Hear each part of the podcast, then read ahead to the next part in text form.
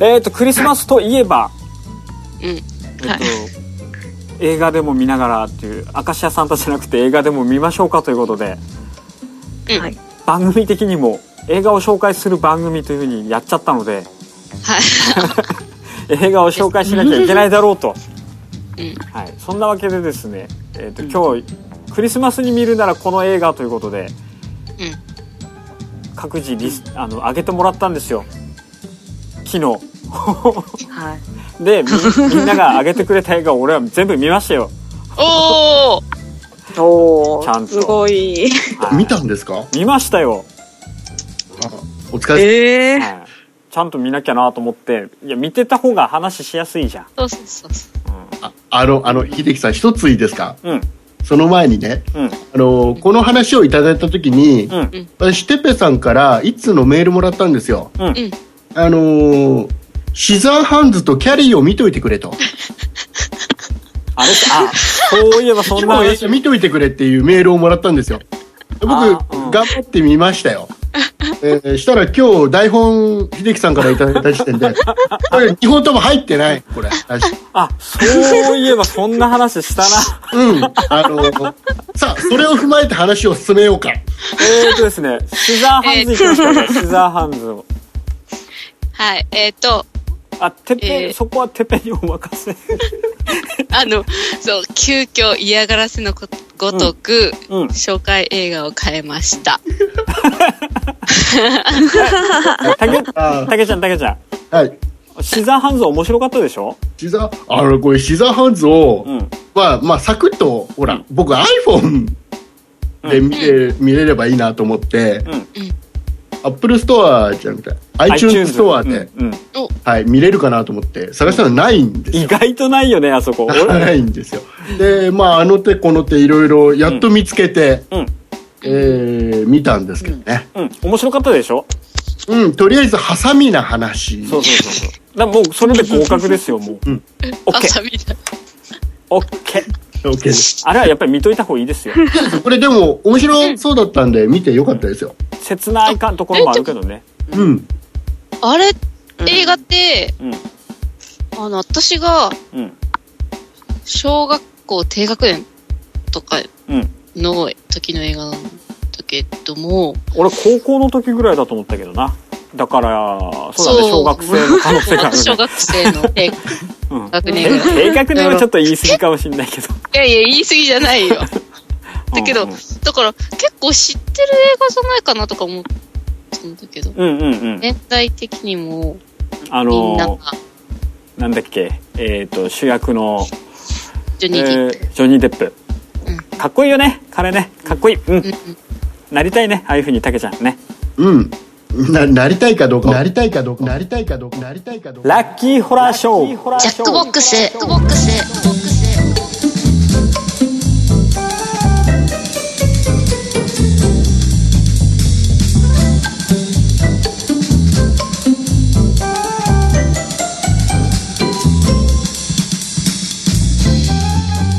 えーっと今回はですね竹竹内さんから紹介していただいたのが「マン・オン・ザ・ムーン」という映画を紹介していただきまして、うん。うんこれはなんか難しい映画だったよ。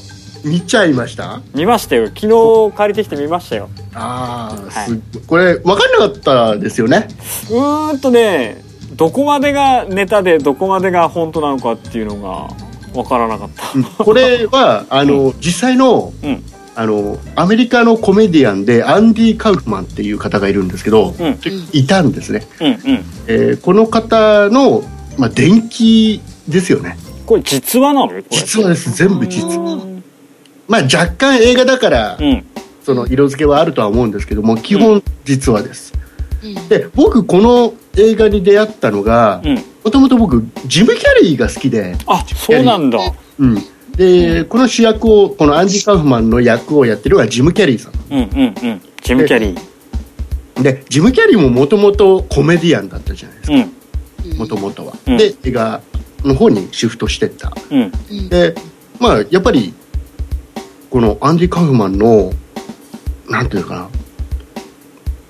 この本物のアンディ・カウフに近いんですよね。あそうなの？なんかもううん。モノマネに近い感じなぐらいそっくりにキャラクターを作り上げてうん。ちゃんとやってるんですよ。でこのアンディ・カウフマンって人がどういう人かっていうと,、うん。えーとね、年代はね1949年から1984年意外と最近まで生きてたうんです、で35歳で亡くなられてしまったコメディアンなんですけど、うん。えっとあのコメディアンといってもちょっと変わった人で。変わってた。すごく変わってた。変わってる。あの自分のうん。やりたいことと、うん。えー世間が受けることっていうことにすごくズレがあるっていうのか。なうん。でどんどんどんどん最初はその世間に合わせたようなもので受けていってすごく有名になるんだけどだんだんだんだん自分のやりたいことをやっていくうちにだんだん世間からうんちょっと遠ざけられてしまうというか批判を浴びるようなこともやりうんみたいな、えーこれでもねこのコメディアン本人はコメディアンって言ってないんですけど、言ってないね。コうん。コメディアンじゃないって言ってたもんね。うん。うん。えでもこれ見てさうん、なんとなく竹ちゃんのルーツってこういうとこにもあんのかなって思ったよ。本当ですか？思った思った、うん、そのなんだろうその笑いっていうか面白いものっていうのは人が求めてる面白いものじゃなくってなんかそことはちょっと違うとこを俺のやつを見せたいで笑わせたいんだみたいな。うん。なんかそういうのすごく感じたね。あ竹ちゃんこれ進めるのなんとなくわかるわと思って。これね、うん。あでもね3回見たら面白さが分かります。いや面白かったよ。面白かった。本難しかったけど。うん。これ、ね、誰に見せてもうん分かんないって言われる。で僕もね分かんないかったんですよ、一番最初レンタルで借りて、うん。本当にジム・キャリーっていうだけで借りて、うん。見て分かんなかったんですよ。うん。だけどなんか引っかかるものがあって、うん。あの人生で初めて DVD を買ったの。あ本当に？お これを？で DVD 結構するんですよこれ。1万いくらするんですよこの DVD、うんうんえーもう探して買って、うん。で2回3回見た時にはちょっと感動を覚えるぐらい。うんうんうんうんうんで最後この方はがんで亡くなるんだけどうん。でずっとあの夢だったのが、うん。えー僕よくわかんないけどカーネギーホールっていう、アメリカの有名なコンサートホールなのかな？うん。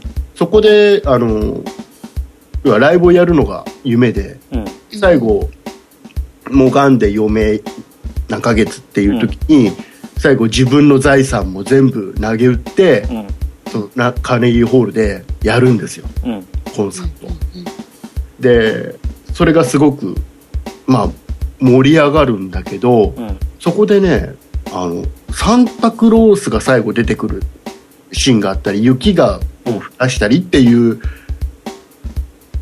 場面があるんですね、うん。うん。だから僕すっかりこのカーネギーホールのシーンっていうのが、うん。クリスマスの時にやったこのライブなのかなって思い込んでずっと見てたの。うん。で今回このお話をするのに、まあ、改めてちょっといろいろ調べたら、うん。実はこのコンサートやったのが1979年の4月らしいの。関係ないんだ。だから全くねあの、うんうんクリスマスと関係ない映画なんで。ああそうだよね。俺もなんか見てこれ何クリスマスと関係あるんだろうと思って見てたんだけど。最後そこの一番盛り上がるそこのシーンで、あのサンクサンタクロースとか出てくるんで。で最後最後この来たお客さんに、うん。あのミルクとうん。クッキーを全員に配ったりする。うん。なんかそういうなんか子供っぽいところがうん。あるんですよこのアンディ・カーで見れば見るほどこの人を知れば知るほど、うん。なんかねすごくねなんかすごい魅力を感じる人ですね、アンディ・カウフマンっていう。で、えっと、これもう一つこのジム・キャリーのこの演技っていうのも、うん。アンディ・カウフマンになりきってるっていう演技もすごいんだけど、うん。ぜひねこの映画は吹き替えで見てもらいたい、あじゃあ俺も俺も吹き替えで見たんですよこれは。うん、うんじゃあ。やってるのが、うんあの山寺宏一さんがやってて。あやばーうんうんうん。山ちゃん。やってて。これがまたねうん。あのそっくりなの、あそうなの？あのさちょっと時間がなくってうん、吹き替えしか見れなかったんだけどこれあの吹き替えじゃないやつでも見たいなと思ったの。その、あのセリフあるじゃない、はいはいはい今たけちゃんがモノマネやってくれると思うけど。やるやるやる。これね本当にできないこれは。やんないの？うん。あれあれ「サンキューベルマッチョ」ってやつ。あれもえ英語でもああいう感じで言ってんの？えーそれに近い感じ。あそうなんだ。あのだから山寺宏一さん相当研究して吹き替えやってんなっていう、うんうんうん。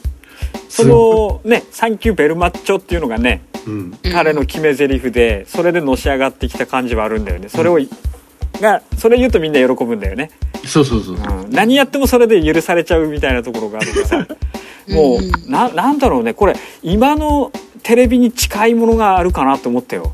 テレビの。あうん。あこれあの、まあ、ネタバレになっちゃうかもしれない。一番最初うん。のところがかなり僕いきなりうん。すげえなと思ったんだけどこれ映画じゃないですか。うん。で実際スクリーンで、うんスクリーンが暗いとこから始まるんだよね、うん。でスクリーンの右端かなんかから、うん。うんアンディ・カフマンがうん。覗き込むのよ。うん。こっちのお客さんを。うん。わかるわかるわかるわかります？うんうんうん。あのカメラ出てきたあの盗撮ダメっていうやつみたいな感じでしょ？そうそうそう。で覗き映画館で。出てきてでいきなり客に帰れって言い始める、うんうんうんうん。言ってたそう。でエンディングが始まる。そう。エンディングロールが。あのこの映画つまらないからあのなんだカットしてったらもう終わっちゃったからっつってねもうエンディングロールから始まるんだよね。へえー、面白い。だもうそれその演出自体がもうこのアンディ・カフマンの、うんうん。えーなんだろう。性格というかキャラクタそうだね。人と違う笑いというか、うん、わ笑いって言っていいのかな。なんかそこに彼はなんか面白みを出してんだろうね、そういう人とは違う。ー常に笑わせるというよりもお客さんをびっくりさせるっていう方向にうん強い感じの人でうん。これぜひね3回見てください。そうだね難しいけどとても面白かったよ俺も。うん。1回見てハテナが出て、うんうん。アンディ・カフマンのことをちょっと、うん。あウィキペディアとかインターネットでちょっと調べてもらってあの動画とかも YouTube でいっぱい本物残ってるんで。あそうなんだ。本物もあるんだ。でそういうのを見て、そうするとねこの人アンディアンディ・カフマンに興味を持てると思うんですうんうんうん。この人って実際にやっぱりアメリカンドリームを掴んだ人なの？実際には相当売れたみたいですよ、うんに日本じゃ全然名前聞かなかったけどね。うん日本では全く誰もほとんど知らないで、うん。ほらなんだっけあの今土曜日にあのさんまが夜やってるじゃないですか。何を？テレビ？うん。アカシアサンタ？いやあのフジテレビで土曜日の夜に、うんえー今田耕司とやってる番組あるじゃないですか。あれの元ネタになってるアメうんサタデーナイトライブっああうんうんうんうん。ていうので有名だったんですね、うんうんうんうんなんかさ日本の芸人もなんか松本人志とかってこういうとこにルーツもあんのかなみたいな感じもしなくもないけどね。だと思いますよ、ね。常に一歩先行くね。というよりはなんかちょっとずれてるっていう、うん、最初はちょっとうっていう感じだけどだんだんそれがみんなの笑いになっていくっていうか。あの松本人志さんの映画。うんうんうん。あの何本か作ってるじゃないですか。撮影してるじゃないですか、うん。あの辺は理解できる人は理解できるんだろうけど、理解できない人は分かんないだろうなっていうようなうん。ところついてますよね、その感覚がアンディカウカアンディ・カフマンと同じ感覚かなっていう感じはするね。うん。うん。とてもうん。竹ちゃんにしてはすごく重い映画というか びっくりしたよね、うん、これ見てみてすごくいい映画だった。ジム・キャリーがねやっぱりジム・キャリーってうーんと一番有名なのだとマスクになるのかな。でしょうね。僕マスクは逆に見てないんだけど、あ本当に。うーんとねマスクの時から比べると随分あやっぱりキャラクターになりきってるっていうか。切ってる、うん。でこれはやっぱりあの当然当時のスタッフ、うん。アンディ・カフマンと関わってたスタッフも、うん。まあ生きてる人いっぱい当然いるんだけど年代が、うん。でその人たちもこのジム・キャリーの演技っていうのはそっくりだっていう。あ本当に。もともとジム・キャリーってコメディアンで、うん。えーモノマネとかを得意としてたんですよ、うん。うんうん。だからこそってのもあるだろうし、うん。うん。山寺宏一さんもあれじゃないですか。モノマネやるしね。だからだからもうねすごいだからジム・キャリーもすごいし山田横一さんもすごい、うん。だとこれは吹き替えで見て字幕で見てってした方が面白いのかなやっぱりだと。面白いと思いますよその方があとは YouTube とかで本人をちょっと見ておけばより面白い。より面白い、うん。この人にすごくうん。興味を持てる、あんうん。すごく変わってるよねこの人。本当に。でさ結局竹ちゃんこれさ、うん。死ぬんでしょこの人噛んで。最後。でも映画死ん死ななかったよねなんか。えっ、ー、とね。うん。最後。まあこれもあネタバレだけどね。うん、うん。あれは、えー、と最後。うん。最後の最後はうん。死ぬんだけど、うん。生きてるんだか死んでるんだかわからないっていう、うんうんうんうん。あれも結局、あのーアンディ・カウフマンがずっとやってきたことだよね。を騙して騙してってのをやったように、うん。映画の監督もうん。その考え方をうん。映画を見てるお客さんにうん。かぶせてきてるんですね。ね。あのあ彼はさ、うん、そのがんだって言ってもう誰も最初信じてくれないんだよねまた。またなんか仕込んでるんだろうとか言われてさ。うん。だけど実際ねだんだんだんだん具合が悪くなってって死んじゃうんだけどうん。実際ね35歳で死んじゃった人なんだけど映画ではね最後出てくるんだよね。あのーまたちょっと出てき方も本人が出てくるんではなくて、えー違う形で出てきて、うんうん。えそれは本人なの？この人なの？違うの？あでもこの人出てきうんたけどどうしたの？みたいな。ちょあっとわからない、だからアンディ・カウマンがやってきたアンディ・カフマンがやってきたその演出っていうのを最後の最後までやっちゃったのかな？そう映画の、映画でもそれをうん。彼の人生そのものが全部それだよっていうことだよね。そう多分映画を作ったスタッフもみんなアンディ・カウフマンのことが好きだったんだろうな、んんん。で彼のやりたいことをやってあげたっていう死ぬことさえもうーんと演出でやっちゃったっていう感じのことだったね。う。んただあれあと話があってうん。ああいうのがやっぱり新しくて実際に、うんうん。でああいうのって多分今聞いてるリスナーさんは全く分かんないと思いますけどね あの最後そういうのがあったらしくてうん。弟がね最後ねうん。やってた時もあるらしい。ほう実際の話では。弟がうんその紛争をしてまあ映画を見れば分かりますけど紛争してうん。出てきた時も実際にはあるらしいんですよ。アンディの実の弟が？実の弟が。へえだからもう本人がどれだか分かんないんだよね結局。そう、うん、まあ一回見れば。見れば分かるけど。この今の話を聞いて聞いた上で映画を見ると若干うん難しさはちょっと和らぐと思うんで。そうだね、うん。ちょっと最初のこういう話聞いてから見た方が分かりやすいかもしれない。最初見ると本当にちんぷんかんぷんだよね。そう。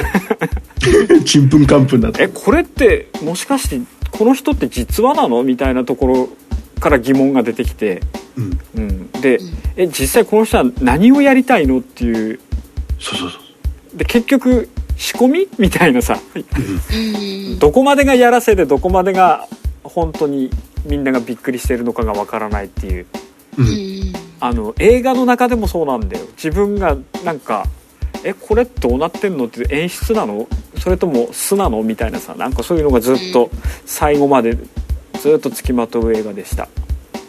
はいなかなか面白い作品でしたね「マン・オン・ザ・ムーン」で蔦屋には1本だけありました。蔦屋にもあるのそで。そんな扱いだと思います。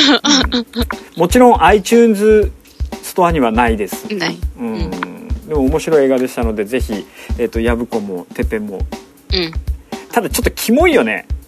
キモい。キモい？キモい？キモい？うん。やっぱり70年代のアメリカ人ってキモいよね。ちょっとそういう感想。汗ばんでるっていうか常に。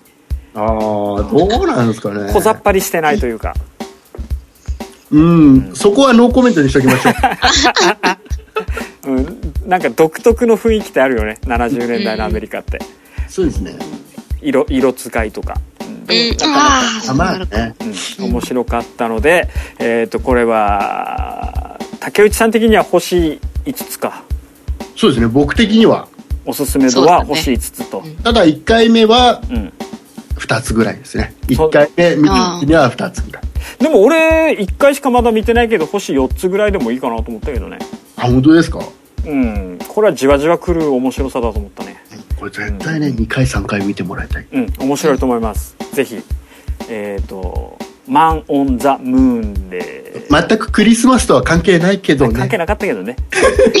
あとこれ女の人と見ても2人で見てもあれなので1人で見た方が面白いかもしれない。あこれはそうです。ね。はい。じっくり1人で見た方が楽しいかもしれない、楽しいかもしれない。楽しいかもしれない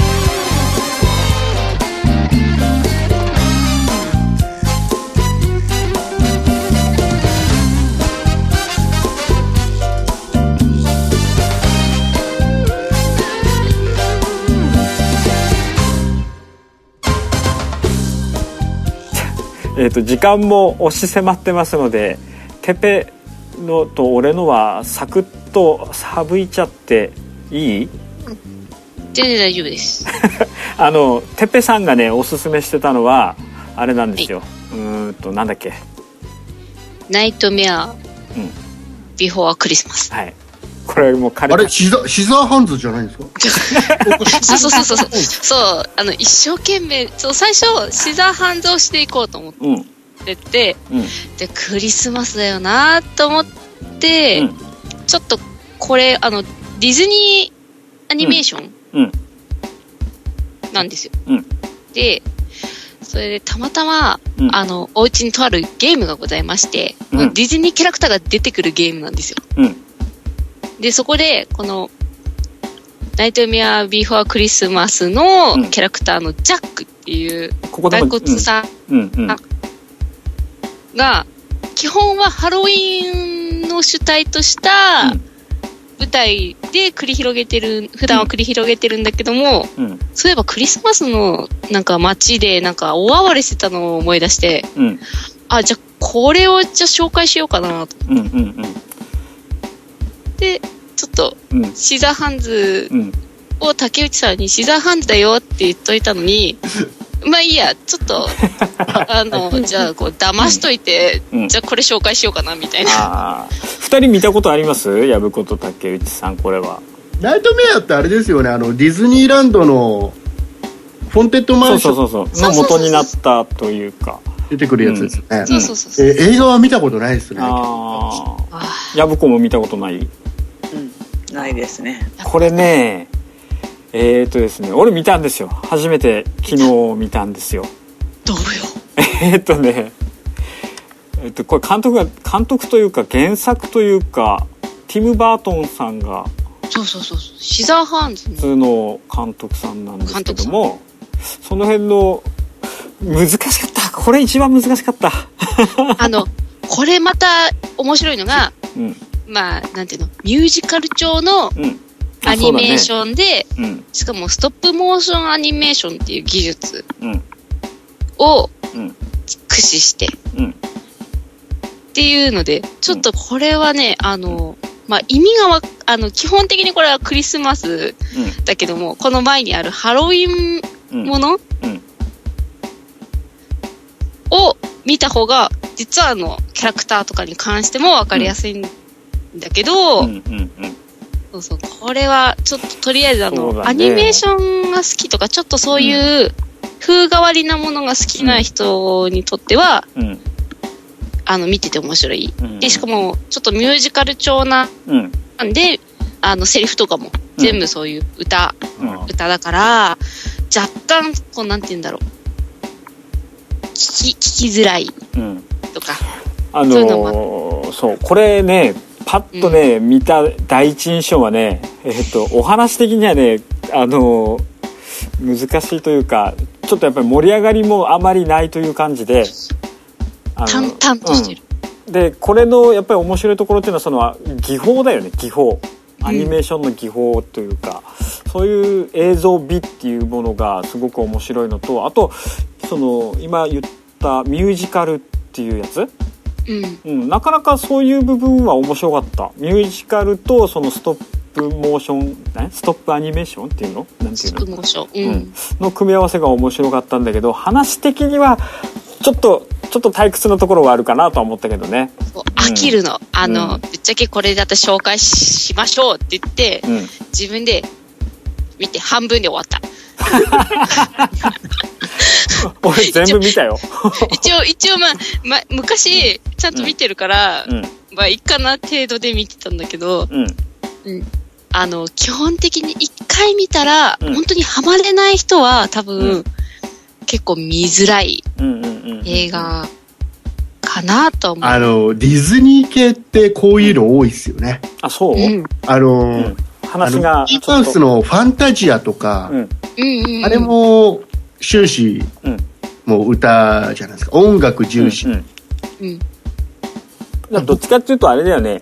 物語を楽しむというよりはやっぱり音楽を聴く感覚で見た方がいいのかなって感じでするね音楽を聴きながら目でその、こういうの。はなんだろう。ア、ニメーションを楽しむアっていうか。ニメーションが、その、独特な動きで、うん。その、流れる感じっていうのを楽しむっていうのが、多分これが、うんうん。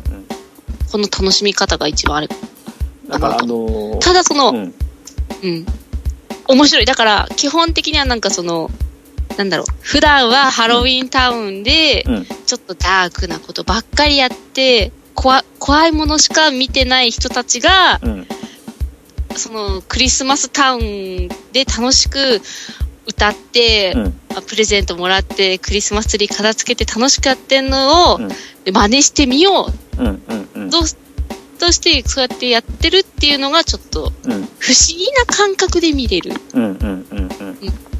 あのー子供がさ何回でも同じディズニーの映画を見るのと同じなんだろうね。こういうのって。うん。話の内容よりは絵が楽しくて見るみたいな。そうそう。そういう感じで、はキャラクターたちも不思議な感じ。うん。うん。あのーこれやぶことたけちゃんにもぜひおすすめしますので。だ 大丈夫ですか？僕ファンタジア最後まで見れなかったんですけど 大丈夫ですか？ちなみに子供は好きかもしれない。うん。子供は好きだと思うね。あでもちょっとおっかないからな、怖い絵だからな。ちなみにこれは、えっと iTunes ストアにももちろんなかったですし、はい。えっと昨日これ借りるのに TSUTAYA 3軒回りました。えー、すごい。なくて。えマン・オン・ザ・ムーンよりも。なかった、うん、なかった。うん。結構、あんまりディズニーっぽくない。うん。ので、あんまりディズニーコーナーにも置いてない。っていう映画なので、うん。あの、根性入れて探してみてください。ちなみに TSUTAYA ではえっ、とね子供向けっていうところにやったような気がしたな。あれ、子供向けなのかな。うん。うん。なんだっけかな？アニメーション子供向けだったっけな、けうん。なんとかっていうところにありましたね。はい。じゃあてっぺさん的にはこれ星何個でこれ私としては星4なんです。星 4! じゃあ星俺は星2つで2つで2つで？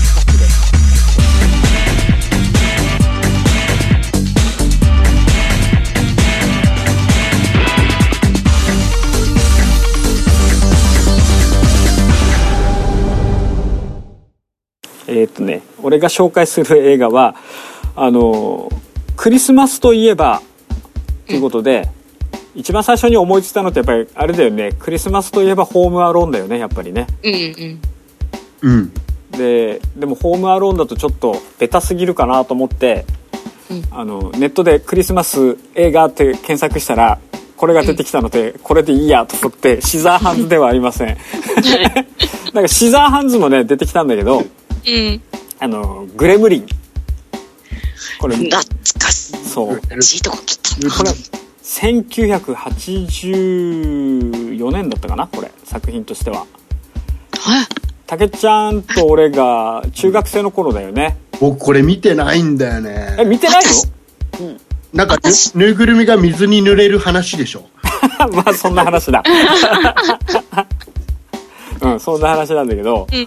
うーんとねグレムリンっていうこれキャラクターを見たことあるよねキャラクターはいっぱい見ますよねね可愛いやつがうんうん。でねグレムリンこれグレムリンをグレムリンってねこのギズモっていう可愛い方がおっかなく変身した時にグレムリンってなっちゃうんだけどあそうなんだ。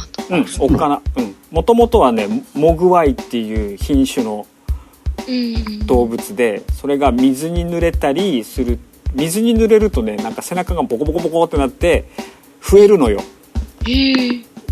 水に水がかかると5個増えるの。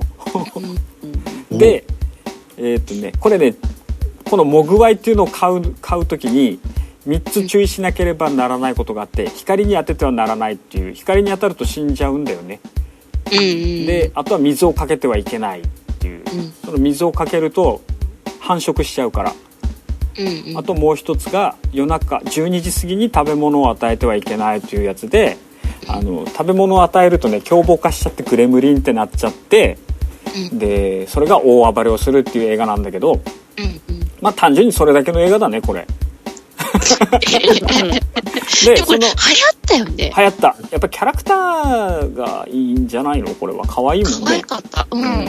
やっぱりねギズモはね可愛いんだわ見てるとあ可愛いなと思ってすごくあの人懐っこくて可愛い。歌歌うんだよだって、ああ、そうだそうだそうだ。うん、で最後の最後はねなんかあのなんだラジコンカーみたいなのに乗ってそのギズグレムリンをやっつけようとするんだけどね。ギズモも一緒になって、うんうん。そういうところがねすごく可愛いんだけどまあなんて言ったってこれあの葬式がスティーブン・スピルバーグなので、あ。まあ、鉄板ですよ。わ。あ。あのーうん。エンターテインメント作品としては間違いなく面白いと思いますよ。うんうん話としてはねすごく単純でそのグレムリンをやっつけるっていう話なので別にこれといって最終的にはこうあのこの3つのルールのうちの一番最初の光っていうので死んじゃうのでこれをうん。でやっつけるんだけど、うんまあそんな映画ですよ。そんなに複雑な映画ではないので。これあのあれだよ。カップルで見てもいいし、あうん。家族で見ても全然。家族で見てもね。うん。家族で見ても全然いける映画だと思うのでただね何せ、えっと、古いのでうん。映像とかかなりしょぼいですよ。うん。これ DVD で出てなそうですよね。出てましたよ。出てますブルーレイも出てましたよ。VHS じゃなくてブルーレイ？ブルーレイも出てましたよ。そうなんだ。でねあこれギグレムリンは2も出てるので続編もあるんだよ。だから一応流行った映画なので話的には2の方が面白いと思う。へえ。グレムリンそんな前なんだ。そうだね。結構前だね。もう。私、私2歳とか、え？1歳とか。そんな前？うん。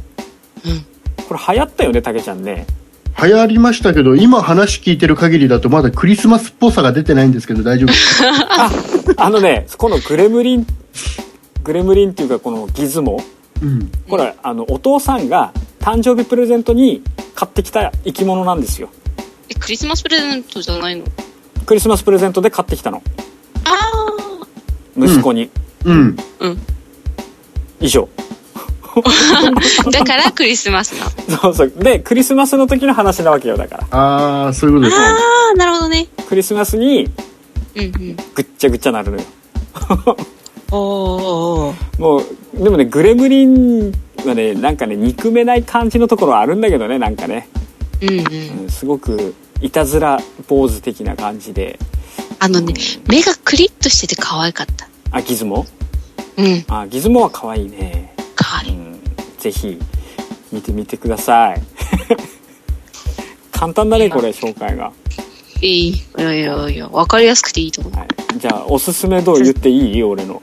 何まだあるんだ？お星何個って言っていい？ああ、そう。だ。じゃあ、星おいくつですか？星4つ。4つ。4つ。4つ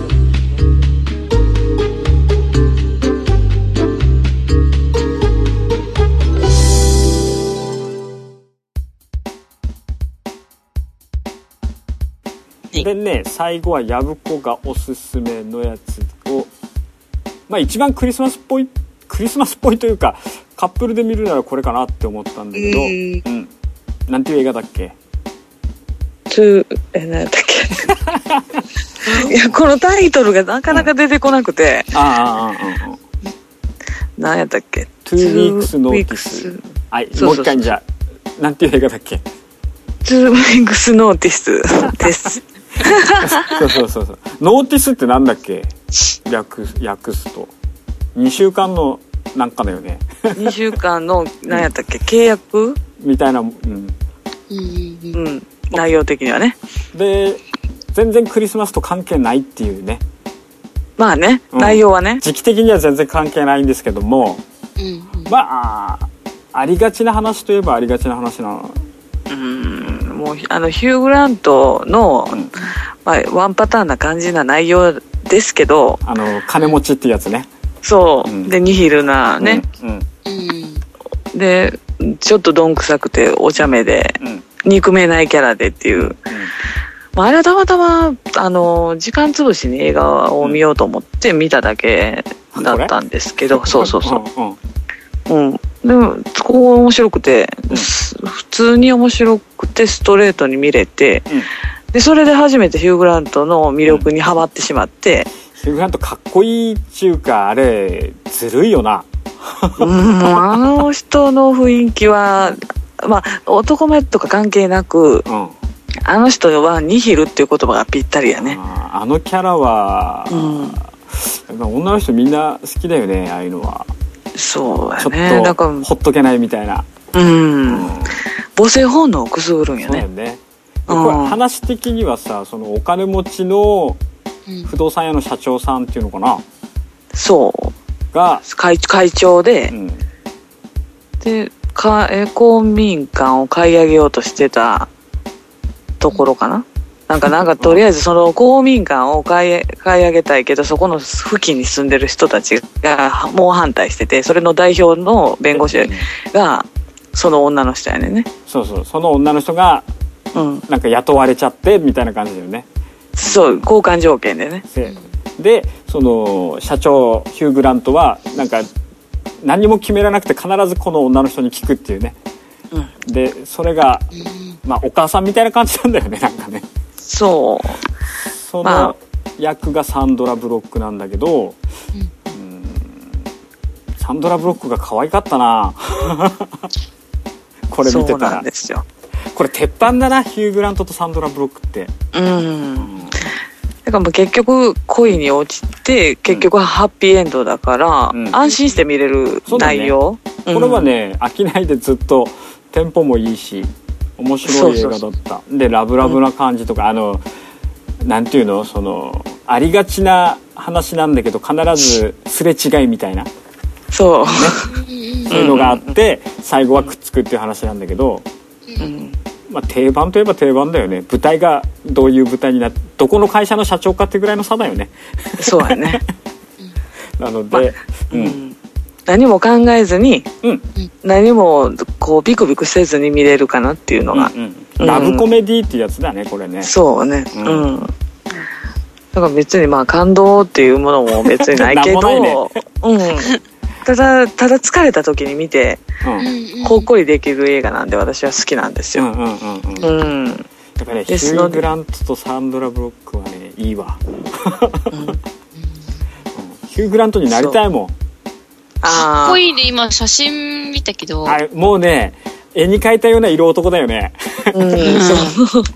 あのちょっと垂れ垂れ目な感じがいいあうんあ、。そうだわ。ああ、いいね。金髪だしさうん。うん。あーなんか品が良さそうでしょうん。だけどちょっとなんか好き好きいっぱいありそうでしょこの顔ってうんうんうんそうそうそう。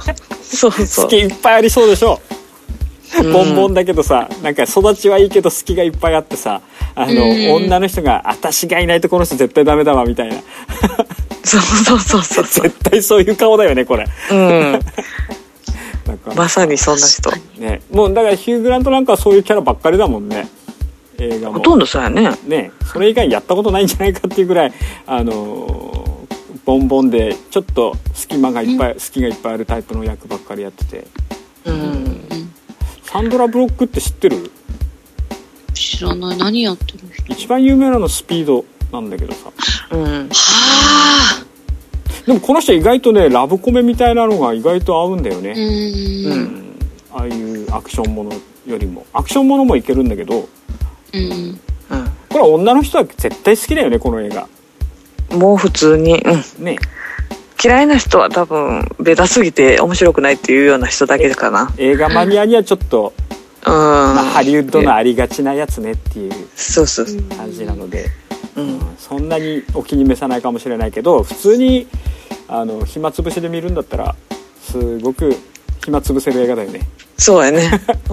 うん。もう、そう。だからもう何も考えずに見れる感じが、まあこれはもうおすすめですね。女の人に特におすすめやね。おーうん。あのでも女心をくすぐるから、うん男の人が見るべきやとは思うけどね。あの、女の人を取り扱うのが下手くそな男の人は。あそうなの？こ,、うんこの攻めって通用すんの？するね。マジで？うん。特にこう、お姉さんキャラにはぴったり。マジで？うんはたけちゃんはい。パンツ一丁でうん。どの服着たらいいって女の人に聞くと女の人はクラクラくるらしいよ 絶対嘘だ。だってそういうシーンあったもんだって。あ。もう軽く通報の領域な気がするんですけど。まあこの人すっごいスーツいっぱい持ってるんで100着ぐらいあるんで、まあ、そこかはらどれがいいって悩んでたんだけどね。俺とかたけちゃんだったらど2つぐらいしかないからね。どっちがいいぐらいしか悩まないとは思うけど、うん、ですごくえー面白い映画で,、でこれは男の人が見て女の人の、えー、とくすぐる場所を勉強すると、そうやね。うん、うん。だとそうやね。モテモテか、やっぱりね。うん。うん。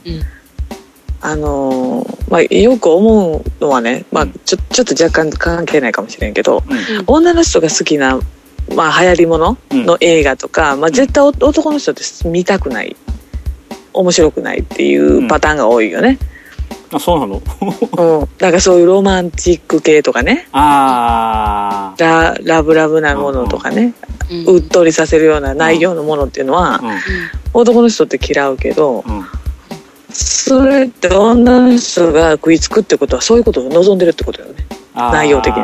こういうことを男の人にしてほしいからみんな見てはーってうっとりするんよね、あのあれでしょ？この間の誰だっけあれ？スザンヌと斎藤和美みたいなやつでしょ、そうそうそう。そう斎藤和美だっけ？あずみ斎藤斎藤選手。ああうんうんうん。そうそうそうそう。指輪をうん。ぬいぐるみの間に隠してたとかなんとかっつってたよね。うんうん ああいうのやっぱり喜ぶんだ。そう。だからそういうこうなんかこういうことをやってくれるっていうのは参考になるのは絶対そういう女の人が食いつく映画とかを見るべきやとは私は思いますねつまらなくてもいいので見て勉強してくださいと。そう。そう。それをくだらんって言っちゃう男の人はやっぱ女の人にはモテないんですよ。はっきり言いますけど。あそれって女を全否定してるってことやからね。たけちゃうん。んたけちゃん聞いた今の話？うんうん。もうたけちゃん関係たけちゃんも今関係メモったないメモった。でも関係ないじゃんもそうやね。あそうですよ、関係ないっすよ。う、うん、あでもやっぱ奥さんを大事にするためには。そうだね、うんうんそういうのも勉強しておいた方がいいかもしれないしね、そうですね。あと娘さんもね大きくなった時にうんそうそうそうそう。ちょっとやっぱりそういうダンディズムなお父さんの方がいいじゃん。なんかそれは思いますわ。ね捨ててこ一丁で走り回ってるお父さんよりはさなんかちょっと気の利いたプレゼントのやり方とかできれば、ね。そうお父さんとデートしたいとか言えか言ってもらうかもしれないよ。うんうんうん。で周りからは絶対あれ縁故だ縁故だって言われてね それは。ダメです、絶対言われるよねそういうふうに。ですね。うんまあ、今日はそういうやつで4本の映画を。あじゃあ薮子これおすすめ度はおすすめのはもう私は、は5かな。星5星はい。星じゃあ俺的にもこれ星5つだったんですよ、うん。うん、やっぱりクリスマスになんか誰かと一緒に見るんだったらこういうあの当たり障りのない楽しい映画が。ラブコメはいいね。そか何も考えなくていい。ううん。見て。うんでもねサンドラ・ブロックが可愛かったな。なんだろう。サンドラ・ブロックって可愛いねそうやね。またあの映画がハマり役やったかもしれへんね。そうだねなんか、あの最初の方なんかすっげえ地味だよね。うん。服装とかも。ヒッピー上がりのね。うん。確かそんなない弁護士やったような気がするけど。地味な感じでさ。まあだんだんと綺麗にはなってくんだけどねやっぱりね。そうそうそう。うん。ああいうのがねちょっとシンデレラストーリーっぽくていいよね。思いっきりシンデレラストーリーだよねこれだって。そうやね 私お金には興味がないのべ弁護士だったもんね最初ね。うんそエリートなのにね。ううん。でもあのー何？講義しに行ったらそこで雇われちゃったんだもんね。そうなで、えー、と今年の給料は2万5000ドルだって言われたんだもんね。うん。あ違うに25万ドルか。そう。なんか確かそんなね感じ、あいきなり2000万かと思った、うん そういう話だともうシンデレラストーリーでありえない話なんだろうけどまあこれはうん。みんなで、みんなでというか2人でとか家族で楽しんでくださいということで星4つで4つで4つで4つで4つではい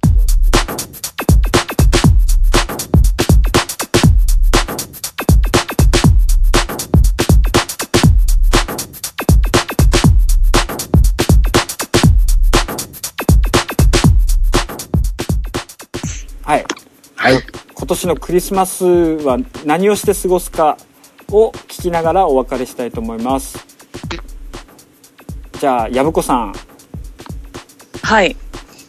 えー今年のクリスマスはですね、普通にお仕事です。で、えー、と帰って、はい帰って寝るとそうですね。はいか、まあ、あの、甥いっ子とかと遊んで、プレゼントあげて終わりっていう。あー出てくだけね、そうですね。はいじゃあてっぺさんは？私も仕事です。で帰ってきて寝ると。帰ってきて、そうそう。帰ってきて、ケーキは生クリームのホールケーキ一つと、うん。あとチーズケーキのホールケーキ一つ買ってきて、それ食べて、うん。ケンタッキー食べて寝ます。ケーキそんなに食べんの？うん。あんまり楽しくない。クリスマス えーじゃあ俺はですねえっと今年はですねクリスマスは多分仕事して帰ってきて寝るパターンだね俺もね。これといって何もないね。残念ながら、うーん。で、えっと家族がいる竹内さんは？うちはねあの今年は人生初、えーケンタッキーフライドチキンで それパーティー人生初なのパレルを買うっていう。人生初の。あのテッペさんねあの、オープニングでクリスマスボックスって言ってたけど、ん。あのパーティーバーレル。だ あ、ちょっと正式名称があるらしいです。うん、パーティーバーレル。あれ食べてみたいな俺も。これをね人生初ですよ。買いましたよ今回予約しました。3940円。えー、何入ってるの？そうそうそう。えっ、ー、とね。マフィンとか入ってるんでしょあれ。ケーキ入ってるよね。グラサージュショコラ。ほら。ケーキ入ってんのあれ？うん。そう。とチキンとサラダとお皿、うーん。あれマフィンは入ってないの、マフィンは入っっててない。えーあと何？あとシャンメリーとか、でそれも入ってない。シャンメリー。懐かしい。売ってるよシャンメリーまだ。うんえじゃあ家族水いらずで。もうあれですよ、うん。いい感じですよ。もうプレゼントも準備したの、だってだってパーティーバーレルがあるんですよ家に。うん。うん。俺は盛り上がるでしょ。でも家族3人？3人。で娘さんはまだほとんど食べないでしょ？うん。頑張ったねそれ。3980円も食べれんの？いやうん。いや食べれるかどうかわかんないけど。余るよね。うん多分余るけど。ねもうほら気持ちの問題だから。そうそうそう。えいいなあなんかクリスマスっぽくていいなあねねね。だってあれもかぶんでしょ？だって。ひげつけたりやるんでしょ？あのねサンタの格好は娘がする。えー、かわいい。ひげつけんの？ひげは。であれでしょ？奥さんがトナカイの格好してそれなんかバカな家族になっちゃう。で 竹内さんがソリでしょソリはいはい。ソリになって娘さんをサンタになった娘さんを乗せてお母さんが引っ張るってパターンだよね。ねじゃあじゃあそういうことで。じゃあそういうことで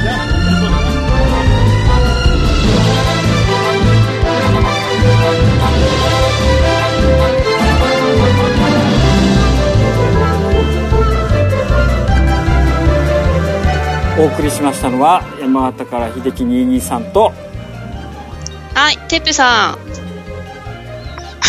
そして ちょっと、関西からあ、やぶこです。そしてはい、えー、そんなプロジェクト竹内がお送りいたしましたどうもありがとうございましたありがとうございました。ありがとうございました。